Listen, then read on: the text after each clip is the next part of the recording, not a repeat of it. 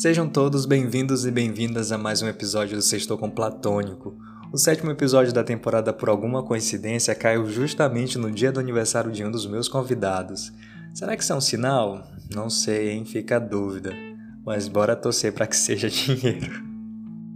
Mas por falar em dúvida, quem era você ou o que você estava fazendo em 2012? O jovem que ouvia o inário Diamonds da Rihanna sendo lançado? Ou aquele que sonhava com o camaro amarelo da dupla Munhoz Mariano? Bom, eu provavelmente estaria ouvindo Are Young do fã e da Janelle Monet, música que tem tudo a ver com o tema do episódio de hoje, enquanto mamãe assistia aos surtos de Carminha em Avenida Brasil. Meus convidados, inclusive, estavam tão emocionados com o filme que foi lançado nesse mesmo ano que eu resolvi chamá-los para essa collab. Mas digam aí aos nossos ouvintes quem são vocês na fila do pão.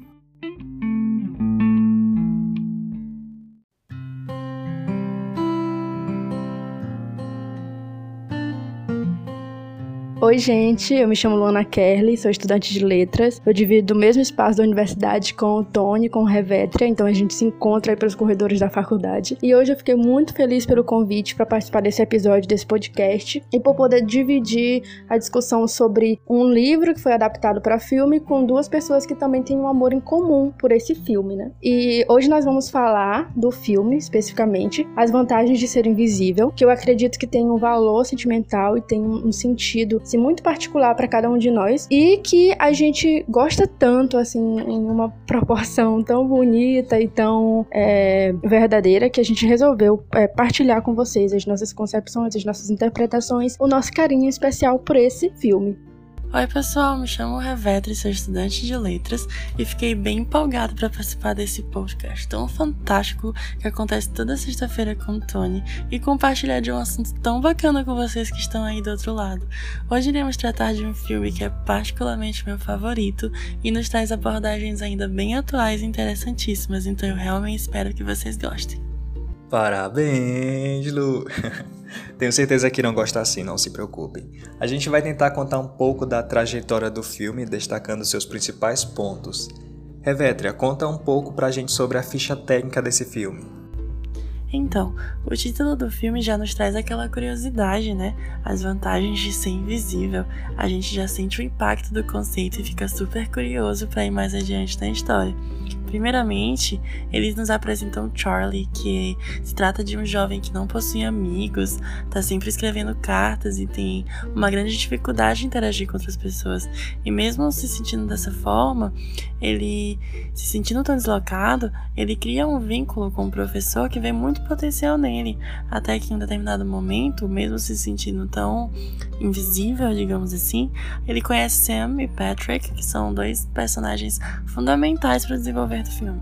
A direção do filme fica por conta do Stephen Chbosky, que é um escritor norte-americano e também roteirista, e ele faz um papel incrível, né? Como em tudo que esse cara se propõe a fazer, já participou de obras como A Bela e a Fera, Extraordinário, então já dá para vocês terem uma noção, né, de quem a gente está falando. É uma pessoa realmente genial. E é interessante que o Stephen escreve e dirige um filme que é baseado no romance dele de 99, ou seja, de fato vamos ver a reprodução mais fidedigna do gênero. E quem faz parte do elenco? No elenco contamos com Logan Lerman, querido Percy de muitas pessoas, interpretando Charlie. Temos a Emma Watson, a eterna Hermione, contracenando como Sam, e o brilhante Ezra Miller, que nos apresenta o personagem mais divertido, na minha opinião, que é o Patrick. Também temos outros artistas como Nina Dobrev e Mae Whitman. Então já dá para vocês sacarem que é realmente um elenco da pesada.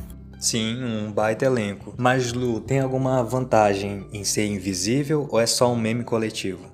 Então, como o próprio nome sugere, as vantagens de ser invisível, que nos leva para uma reflexão de uma situação muito particular. Porque se a gente for parar para pensar quais são as vantagens de ser invisível, isso nos faz pensar diretamente nas nossas questões pessoais, de como a gente se manifesta para as outras pessoas, de como a gente se relaciona, como a gente lida com os nossos sentimentos.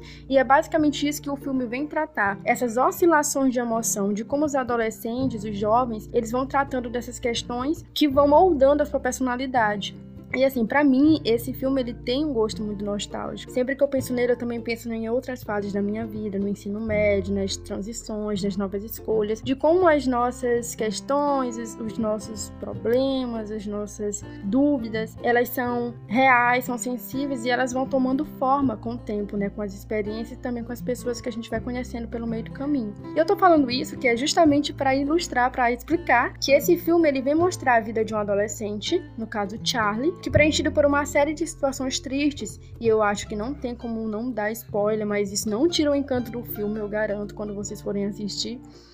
É, o Charlie ele passa por uma série de situações tristes com a perda da sua tia, do seu melhor amigo que se suicida. Ou seja, ele vive em um, co um contexto de emoções muito pesadas. E ele entra no ensino médio sem muitas perspectivas. Até quando ele entra na escola, ele narra algo do tipo: ah, é, faltam mil e poucos dias para eu terminar o ensino médio. Então ele entra no ensino médio como se fosse uma fase que ele ia ter que superar, que ele ia ter que passar, e não como algo que ele teria que viver e que de fato ele viveria. E assim, ele chega e aí ele se depara com outras pessoas, né? Ele cria outros vínculos de amizade com pessoas com personalidades diferentes da dele. E aí que as emoções do Charles vão sendo mostradas. Ele vai começando a dialogar com essas novas pessoas, vai começando a entrar no mundo dessas novas pessoas e vai percebendo como que a personalidade dele é muito importante, como ele consegue sim se relacionar com o outro, como ele consegue sim ter afeto, é, ter novas questões, ter novos interesses. E é muito interessante porque o filme ele vai fazendo uma linha, né,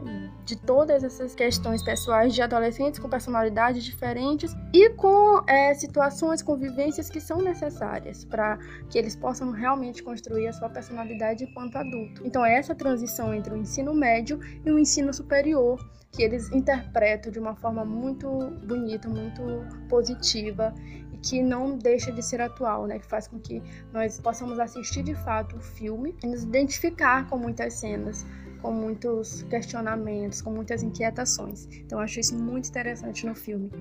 Olha, eu particularmente me envolvi com todos eles, em especial com Charlie ele carrega uma carga emocional muito grande. Ainda que esse quadro seja comum em uma idade de transição, que está se recuperando de diversos traumas, ele encontra no ciclo de amigos um grande conforto para lidar com essas situações. Mas e aí, quais são os melhores momentos do filme na opinião de vocês? Um dos melhores momentos do filme para mim são com certeza as cenas do Patrick. Ele aparece zoando alguém ou fazendo alguns comentários engraçados e eu acho isso o máximo. Também outros momentos mais reflexivos do filme, né? De diálogos marcantes, frases fortes que eles utilizam, vejo claramente um pouco de mim em cada personagem, né? Me vejo, né, no personagem da da Emma quando se trata de um reveta em relações amorosas, né? Quando se trata da minha insegurança. Vejo um reveta no Patrick no sentido de zoação, de, de estar em uma roda de amigos e fazer graça, né? Trazer alegria para todo mundo. E também me vejo um certo ponto é, no Charlie, porque determinados momentos eu fico daquela forma, sabe? É, quero resolver meus problemas de uma maneira mais individual, me fecho mais, fico mais reflex é, flexível sobre tudo que tá acontecendo ao meu redor. E há outras cenas que me marcaram bastante, como a cena do túnel, que é muito especial para mim, porque você realmente consegue sentir aquela emoção que o Charlie tá, tá presenciando, né? Que é, como ele mesmo diz, que ele se sente infinito. E eu acho isso muito bacana.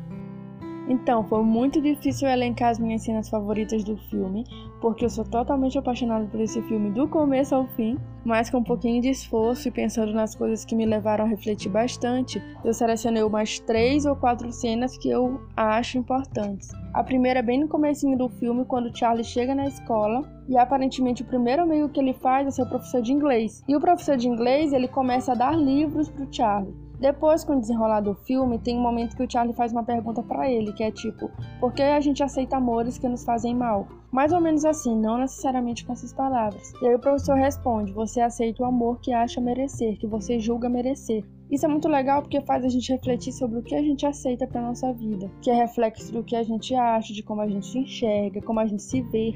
E eu acho muito interessante. Também tem uma cena, a cena do carro que viralizou por aí, que é quando o Charlie está no carro com o Patrick e a Sam, e então começa a tocar uma música que se chama Heroes. Inclusive eu indico para vocês ouvirem posteriormente, é muito bonitinho. E a Sam sai, vai para a parte de trás do carro, abre os braços, porque eles estão passando no túnel e ela fica sentindo o vento. E o Charlie ele fica admirado, que ela é uma pessoa muito leve, que quer aproveitar a vida, que quer sentir as coisas, e eu acho muito, muito especial essa cena. Também quando Charlie defende o Patrick e posteriormente ele tem uma conversa sobre a sexualidade do Patrick, que no filme é gay, e ele tem um conflito com seu namorado, com o pai do namorado. Depois quando eles se separam, o Charlie anda com o Patrick muitos e muitos dias. E ele narra que quando a gente começa a passear, Patrick está muito feliz, está muito empolgado, e depois eu o percebo triste pois está só tentando fugir das suas dores. É muito interessante como mostra a relação de amizade. O Charlie ele já sabe como vai ser os passeios e mesmo assim ele está sempre disposto a acompanhar o amigo,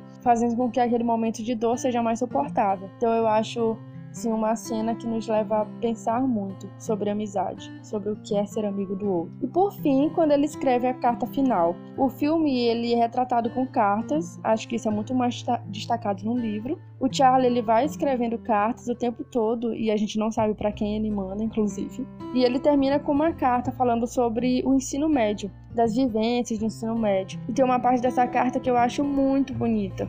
Eu vou ler posteriormente se eu tiver oportunidade. Ok, Luana sendo Luana, amo. Sim, irá é sim, mas vamos deixar os nossos ouvintes curiosos por enquanto. Estamos chegando ao fim do episódio de hoje, mas antes de encerrarmos, queria que vocês nos dissessem três motivos para as pessoas verem ou reverem esse filme. Bom, gente, vocês precisam ver esse filme. É sério, é uma obra de arte. Primeiro que tem um elenco perfeito, com uma atuação impecável. O filme aborda questões que fazem com que você reflita. Aborda sobre a adolescência. Então, vocês já sabem que é uma, uma fase cheia de descobertas, desejos, e isso acontece no filme. E mais um motivo para vocês verem e reverem é a trilha sonora, que parece ter sido escolhida em momentos super, mas super coerentes, de uma forma que eu fiquei. Minha irmã, que coisa mais digna. Sério, vocês vão se arrepiar com cada música. E especialmente em cenas icônicas como a do túnel. E a obra retrata uma cultura muito, mas muito aconchegante e nos traz uma sequência de frases, até um tanto Tumblr, mas que faz você pensar: meu pai, como eu não vi isso antes? E, enfim. Eu acho que você deveria assistir porque é um filme que trata de temas muito atuais, como eu já falei. Trata de homossexualidade, trata de amizade, trata de amor, trata de respeito. Então, todos esses filmes que levantam essas questões que nos moldam como ser humano, eu acredito que são muito importantes, né, de serem assistidos, de, de levantar discussões em nós mesmos. Também porque fala das diferenças e de como é bonito saber lidar com elas, também como eu já falei anteriormente, você saber enxergar o outro e amá-lo. E também porque provavelmente fará você repensar no valor que a gente dá para os momentos que provavelmente não se repetirão, como o tempo no ensino médio, as partidas com os amigos, o momento em que você pode desabar em alguém e não se sentir menor por isso, ou simplesmente o momento que você se sente vivo e infinito. E a respeito de se sentir vivo e infinito, é uma frase, né, uma reflexão que o Charlie faz na sua última carta, que, que é demonstrado no livro e também no filme. E eu gostaria de ler um pedacinho dessa carta, porque eu acho muito bonito, é só o final, que ele diz que, que há pessoas que se esquecem do que é ter 16 anos quando fazem 17. Sei que tudo isso não passará de histórias e que nossas imagens se tornarão fotografias antigas. Todos nos tornaremos pais de alguém, mas nesse momento, esses momentos não são só histórias. Isso está acontecendo. Estou aqui e estou olhando para ela. E ela é tão linda. Consigo enxergar e é neste momento que você sabe que não é uma história triste. Você está vivo, você se levanta e vê as luzes nos prédios e tudo o que faz você se perguntar. Está ouvindo aquela música, naquele passeio, com as pessoas que mais amas neste mundo. E neste momento, eu juro, somos infinitos. E é isso. Fiquei muito feliz pelo convite, Tony. Muito, muito obrigado por poder participar deste episódio desse podcast. Peço que vocês continuem ouvindo os próximos episódios com outras pessoas, com novas histórias e que vocês possam compartilhar, possam indicar e possam assistir o filme, possam ler o livro e ter suas próprias considerações. Beijos e nos vemos por aí. Muito bem, queria agradecer imensamente a tua participação, amigo. Vejam esse filme e eu juro que ele vai tocar cada um de vocês. E se ele não tocar, vejam de novo. E meu último, meu último recado para vocês é que vocês sintam bastante a vibe do filme e se emocionem assim como eu, fazendo com que ele seja parte da vida de vocês também. Eu é quem me sinto imensamente grato por vocês terem topado falar desse filme que foi um marco nas nossas vidas e provavelmente em quem já acompanhou essa trama e quem sabe em quem ainda irá assistir ao filme. Seja pelos muitos motivos que vocês falarão aqui, seja pela trilha sonora ou pela entrega da direção e elenco do filme, tenho certeza que você será surpreendido positivamente. A transcrição desses e dos demais episódios estão disponíveis em platônico.com e você pode ouvir o podcast nas principais plataformas digitais. Sexta que vem temos um novo encontro. Cheiro!